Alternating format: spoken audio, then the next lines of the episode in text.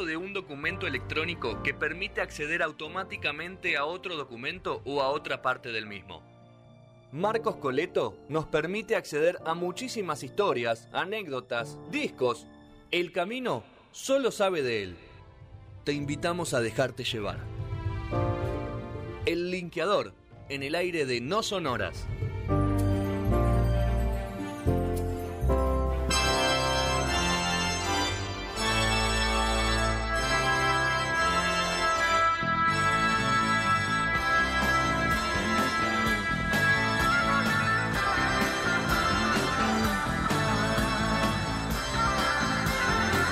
Se arranca una, una sección, ¿no?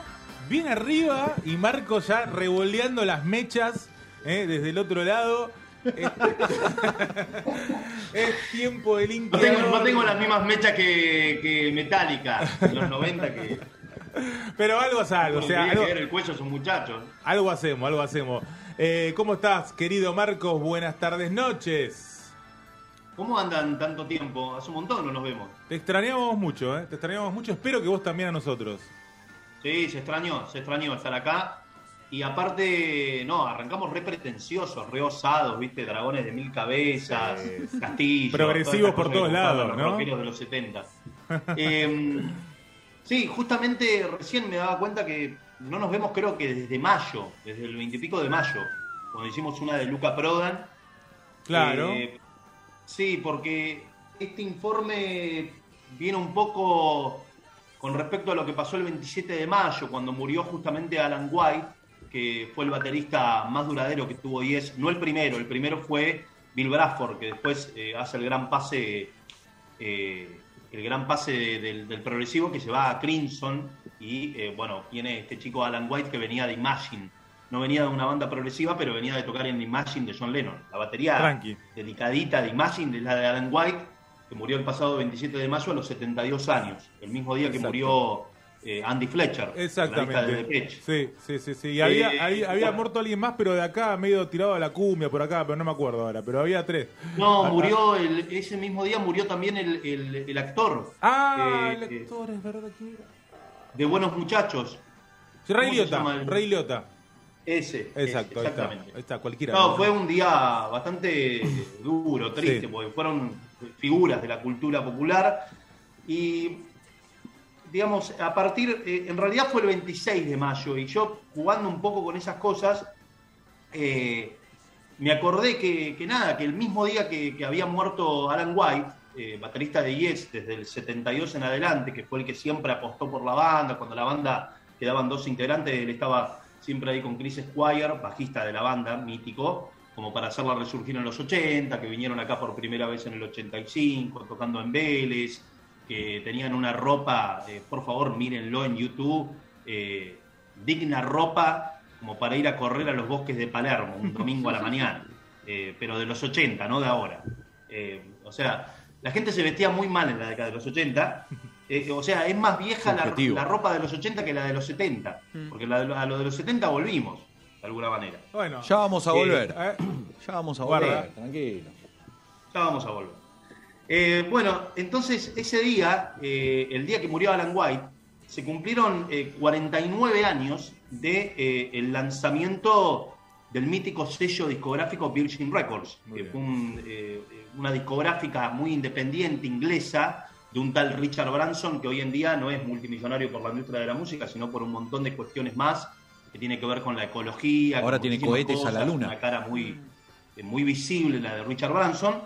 Y mm, eh, ¿por qué lo conecto con 10? Porque el logo, casualmente, de Virgin Records, el primer logo que tuvo, eh, no el de la firma que conocimos todos en la década del 90, sino otro como más eh, psicodélico, Psicodélico. volado, así de mucho bosque.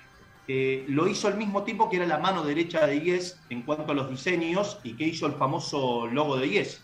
Eh, ¿Se acuerdan, no? El de la Y, como está escrito Yes, Sí. con eh, letras muy, eh, muy lánguidas, muy holgadas, muy estiradas de alguna manera. Y ese señor era Roger Dean, o sea, Yes tenía como un mano derecha que le hacía las portadas, que le hacía los diseños, que le hacía los afiches, que era Roger Dean. que después es el tipo que le hace un juicio, por ejemplo, a la película eh, ¿Por qué me meto acá si no me acuerdo el nombre de la película? Eh, estas criaturas que tenían la piel azul. Avatar. Avatar, Avatar. Bien la descripción. Eran los lugares que, eh, esos lugares etéreos, mm. así, de mucho ensueño, eran los lugares que él pintaba y diseñaba para justamente para Yes. Es el ah, tipo que hizo Tetris, por mm. ejemplo. El jueguito Tetris lo hizo Roger Dean.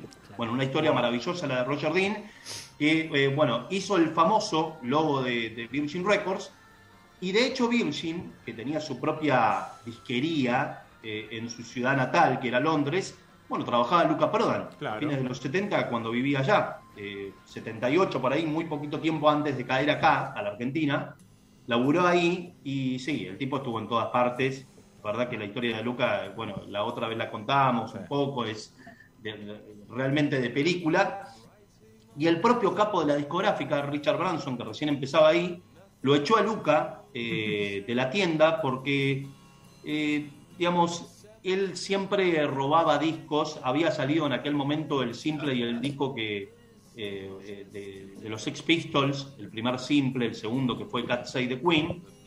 Y justamente ese día que yo estaba jugando un poco con esto, se cumplían 45 años de la publicación de eh, justamente That Side the Queen, que los Pistols, o sea, tiene como una, eh, una historia muy loca, que ahora la podemos ver un poquito en la serie Pistols, que la hizo Danny Boyle, el mismo que hizo Transpotting, que hizo La Playa, de DiCaprio, eh, por ejemplo. que es una banda, a ver, ¿qué banda comienza su carrera sacando una canción, sacando una canción, una sola, un simple, un single, y en los próximos siete meses no saca eh, no saca más nada y pasa por tres sellos discográficos, pasa por tres disqueras.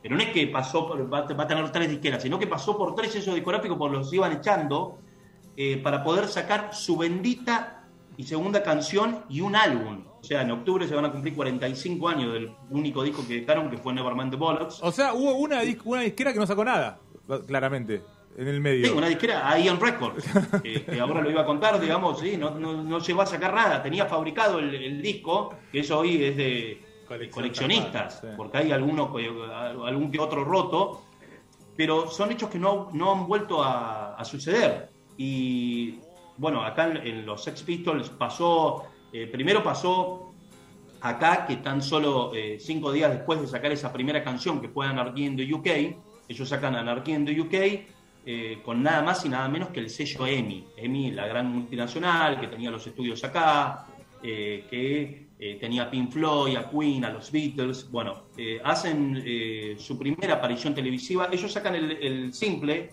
Anarchy in the UK, y mm, cuando pasan cinco días, tan solo cinco días, y había un programa de televisión como muy conservador, muy tradicionalista para Londres y para las, las afueras de Londres, a las 5 de la tarde, que se sabe que las 5 de la tarde es una hora religiosa para todo británico, sobre todo para las tías, para tomar el té con la masita y demás. Eh, bueno, que lo hacía un señor llamado Bill Grandi. Lo hacía un señor llamado Bill Grandi, que era medio alcohólico, el tipo, que hoy en día si ven el video le van a dar 70 al tipo, pero en realidad tenía 45. Lo que pasa es que estamos hablando del año 76 y cuando realmente una persona de 45 años era un abuelo. Hoy en día una mujer o un eh, muchacho de 45 años es joven, no es un pibe, pero es joven, es joven. Eh, en aquel momento, digamos, el concepto que tenemos hoy de persona ya muy grande, que puede ser 75 años, ponele, o 70, bueno, en aquel momento ya era con 45 años.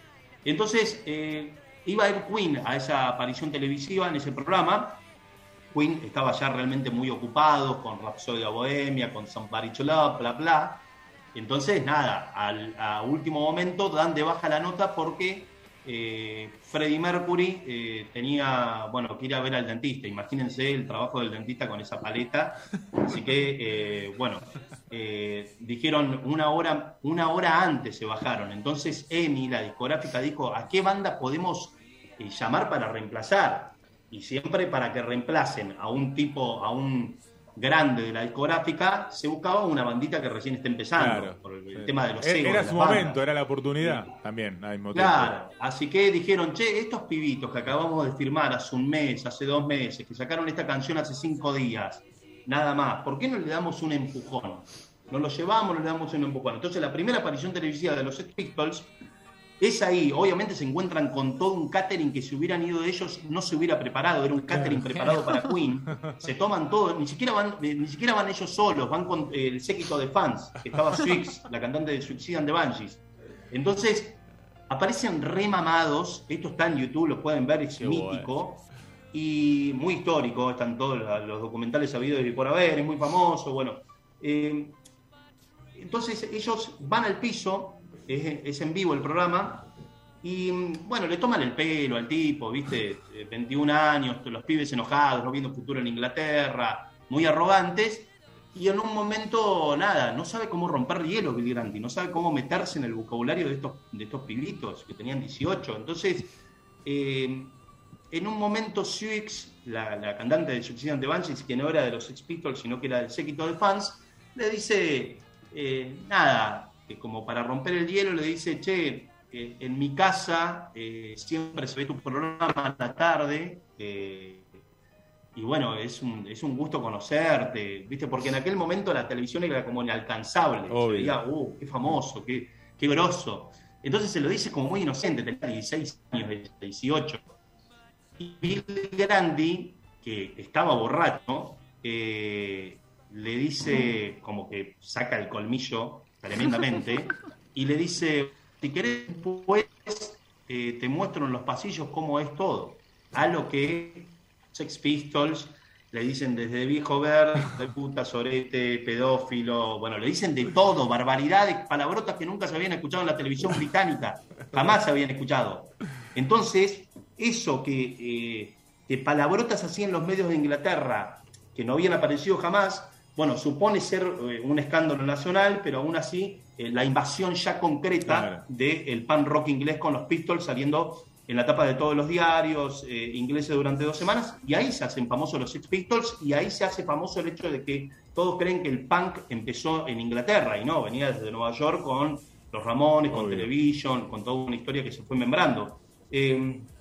entonces, bueno, ese día la banda que, bueno, que iba a ir, iba a ser Queen, ya lo, contamos recién. Y claro, eh, ahí eh, justamente eh, ellos pasan de EMI, después, lo vamos a contar después, pero después van ahí en Records y finalmente lo sacan con Virgin. ¿Por qué los Sex Pistols digo? Porque es muy loco que los, el punk odiaba las bandas progresivas, odiaba, la, odiaba el, establishment del rock en aquel momento, que eran canciones de 24 minutos, muy virtuosas, que realmente el pibe que le gustaba el rock eh, decía, uy, para ser músico, para tener una banda, tengo que ser como Steve Howe o como el Rick Wakeman, que se saben 20.000 acordes en 3 minutos eh, y que son súper virtuosos, ¿viste? Como que no había una oportunidad para, para todos o para todas. Entonces, eh, el punk odiaba eso, odiaba todo lo establecido, y es muy loco que que nada, que justamente cuando se inaugura el sello Virgin, el, el, logo lo haya hecho el diseñador del progresivo, que es eh, justamente el género que odiaban los Sex Pistols, pero al mismo tiempo fue la discográfica que les abrió la puerta. claro, claro. Que la jugó por los tipos, porque fue la única que confió en ellos. Eh, ¿Y por qué toda esta historia? Porque, a ver, ¿cómo conectamos acá? Pantalla dividida. Eh, en el año 78, ahí mismo tiempo, bueno, las bandas del progresivo se tenían que adaptar un poco a simplificar a la canción, al single, al corte de difusión, que ya no era el concepto, el disco, la obra, sino que era tu corte. Y tres años después sería tu videoclip en MTV, que recién aparecía en MTV en el 81. Bueno, en el 78, eh, justamente, eh, la, eh, la banda de Phil Collins, que eh, bueno, era Genesis en aquel momento y ya era la banda de él, eh, bueno, después de 10 años de carrera logra como empezar a convertirse en una banda popular masiva, gracias, bueno, a la llegada de un single, su primer single en su historia. Ellos no sacaban singles, sacaban discos, obras. Eh, así se movía el rock en aquel momento y más Genesis era una banda más de culto y era una banda más elitista. Eh, o, te, o te re gustaba o no te gustaba, no, era, no, entraba la palabra diccionario, no entraba la palabra single en el diccionario de Génesis. Y eso pasa con la canción Follow You, Follow Me, que es como eh, bastante eh, interesante investigarlo porque es como el embrión a lo que después sería Phil Collins. Se ve como esa fórmula de balada que tanto conoceríamos de Phil Collins después. Con esa canción Follow You, Follow Me, que salía en el disco y entonces quedaron tres, del año 78. Y cuando a una banda le va bien, esto lo he, lo he, dicho en alguna otra oportunidad, lo hemos hablado, cuando a una banda le va bien, y más en la industria de la música de antes, de ese momento, es donde más tenían que laburar. Eh, porque había que eh, serle soporte a ese éxito eh, tan buscado, con giras, con bueno, una agenda mucho más llena, con bueno, las giras, todo se agranda, todo se hace porque el tren pasa una vez y vos lo tenés que soportar, no es que te relajás, no es que llegan los millones y vos te relajás, o por lo menos la primera vez que llegan. Entonces, su esposa ya estaba harta del tema de la gira, ya tenían dos hijos, le dice, mirá, nunca aparecés, siempre desaparecés, siempre estás en la noche tocando de acá para allá, nunca estás presente. Entonces, eh, le dijo que siempre desaparecía y a Phil, por su trabajo, eh, ella le dijo, puso un ultimátum, o la familia o la gira. Y era la primera vez que le pasaba a él. Después de 10 años de carrera, encima se le había ido el cantante tres años antes y él era el baterista de la banda. O sea, eh, era imposible. Y se había dado lo que no se había dado con la formación de Peter Gabriel, que era, eh, bueno, era el cantante, digamos. Eh, se sabe que cuando se va un cantante de una banda es muy difícil resolver. O sea, ¿era ese tren o ese tren? Olvídate. Claro, sí. Es muy complicado. Entonces, eh, a él no le queda opción, aparte había peleado por eso desde los 18 años. Y bueno, él se va de gira, la gira es la más larga de Génesis en aquel momento, la primera gira más larga que es nueve meses. Entonces cuando vuelve, va a su casa y ella se había ido eh, al otro lado del charco con sus hijos a Vancouver, Canadá. Entonces, el primer descanso que se toma Génesis en su vida, eh, se lo toma por primera vez cuando tenían 10 años de carrera y no se lo toman por una cuestión artística, se lo toman por una cuestión de amor, por una cuestión de, Phil Collins, que es bastante, eh, digamos, autorreferencial en las letras, que cuando está mal de amor, viste, lo escribe, catarsis, es muy sensible el pelado. Entonces, el pelado sensible. Phil Collins le dice a los muchachos, eh, amigos, esperen, estoy mal de amor, eh, quiero recuperar a mi matrimonio, o sea, a mi familia, a mi mujer, eh, nosotros íbamos a grabar, porque era una banda que todavía se movía, ¿sabes cómo se movía Sergio? Era una banda que todavía no se podía dar el lujo de, ah, nos tomamos un descanso, nos vamos a una playa de Malibú, como hacía Zeppelin, ¿viste? Eh, no, nos, era disco gira, disco gira, conferencia de prensa, disco gira, disco gira, prensa, todo el tiempo. Entonces ahí dijeron, bueno, nosotros veníamos de esta gira de nueve meses, nos íbamos a meter en un estudio, está bien, eh, voy a tener que cancelar unos meses, voy a tener que hacer un parate, vamos, hagamos un parate porque quiero ver si puedo recuperar a mi familia. Quiero ir a Vancouver, quiero a ver si funciona con ella. Eh, Andrea se llamaba la mujer de Phil Collins. Y Genesis iba a entrar a grabar a los Polar Studios de Estocolmo, Suecia. Eh, después de que Robert Plant, Robert Plant, cantante de Led Zeppelin, le recomendara a Phil los estudios una vez que terminó de grabar ese último disco de Zeppelin entrando por la puerta exterior, donde sale All of My Love, por ejemplo. Sí. Bueno, y ahí iban a entrar, ya estaban, el estudio ya lo tenían reservado, se los había recomendado eh, Robert Plant. De hecho, los estudios eh, los habían inaugurado de alguna manera Zeppelin, porque se habían abierto ahí en el 78, en el mismo año, y eran de ABBA, de la gente de ABBA. O sea, lo primero que se graba es obviamente temas como Chiquitita de ABBA, y la primera banda externa eh, a, a, ABBA que graba ahí es Zeppelin, porque los ABBA los invitan. Es el disco este del bar eh, del año 79. Entonces, bueno, eh, por eso no es casual que ahí dicen, bueno, teníamos el estudio y se va Phil Collins. Y ahí es cuando comienzan a salir los discos como solistas. O sea, de los otros dos. Los otros dos eran Tony Banks y Mike Rutherford. Entonces se quedan ahí en el estudio y dicen, bueno, se va Phil Collins, a ver, hagamos algo eh, para juntar un poco de plata mientras tanto, para eh, sacar el vicio de hacer música. Y mm, justamente, bueno, obviamente los grabaron ahí, que fue, por ejemplo, el disco de Curious Feeling de Tony Banks, del tecladista de Genesis. al mismo tiempo que el otro, que el bajista Mike Rutherford, grababa su primer disco también como solista, el Magic Grip Days.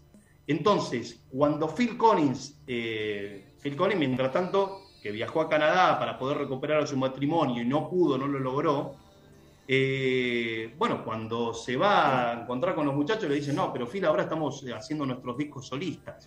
Estamos en Collins Phil. queda medio eh, echado eh, y dice, bueno, me voy a laburar con otra gente. Eh, participa en un disco de Camel, que lo hemos contado alguna Sí, vez, sí. eh, una banda británica muy buena, del progresivo también, y eh, toca las baterías en el disco de casualmente un ex miembro de Genesis, que había sido nada más y nada menos que el cantante, el líder de la banda, que él, Phil Collins, estaba, repla- estaba reemplazando actualmente, que era el señor Peter Gabriel, que es la historia de el disco de la batería, ¿se acuerdan? Sí. Eh, o sea, el disco Melt, el tercer disco de, de Peter Gabriel, y no es menor el dato. Y me parece que vamos a tener que cortar y vamos, vamos a tener que hacer una segunda parte.